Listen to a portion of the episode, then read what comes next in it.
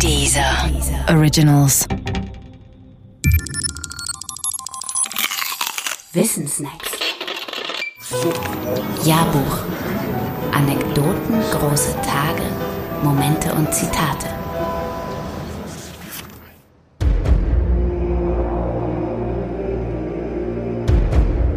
Das Zweite Vatikanische Konzil.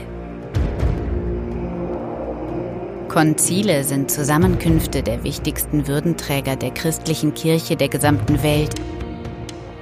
Es gab insgesamt nur 21 davon.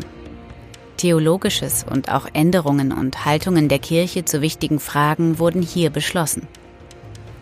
Wer glaubt, das Zweite Vatikanische Konzil sei eine rein kirchliche Angelegenheit, der irrt denn die kirchliche Macht reicht in die Welt hinein und das Konzil veränderte die Stellung der katholischen Kirche zur Welt dramatisch. Auch wenn die Veränderungen vielen heutzutage nicht weit genug gehen. Für die damalige Zeit aber war das Zweite Vatikanische Konzil ein katholisches Erdbeben. Doch eins nach dem anderen. Das erste Konzil ist das Konzil von Nikäa im Jahr 325. Dieses Konzil war das Gründungskonzil des heutigen christlichen Glaubens schlechthin, denn es mündete in der Verbindlichkeit des Glaubensbekenntnisses von Nikäa. Und dieses Glaubensbekenntnis setzte einen Schlussstrich unter die damaligen Einflüsse der Gnosis, einer philosophischen Strömung, die zum Beispiel die Behauptung bestritt, dass Jesus Heiliger Geist und Gottvater nur die drei Seiten einer einzigen Medaille seien also die Variationen des einen Gottes.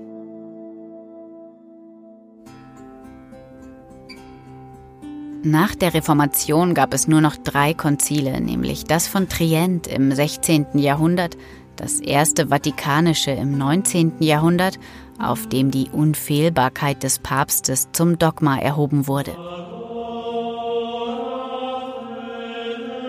Und das Zweite Vatikanische, das von Johannes dem 23. einberufen wurde und von 1962 bis 65 stattfand. Die dort beschlossenen Änderungen sind uns heute so selbstverständlich, dass uns die Situation von 1962 kaum mehr vorstellbar ist. Sie betrafen zum Beispiel die Liturgie. Konkret hieß das, Abschaffung des Lateinischen als Sprache des Gottesdienstes und Aufwertung der Muttersprache.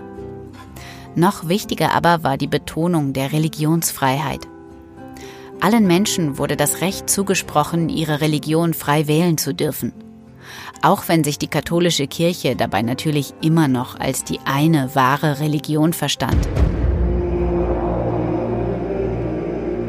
Katholikos kommt aus dem Griechischen und heißt allumfassend.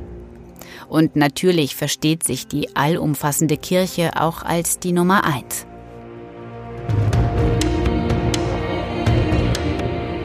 Die größte Veränderung aber betraf den Umgang mit anderen, vor allem nahestehenden Religionen, also dem, was man heute unter Ökumene versteht.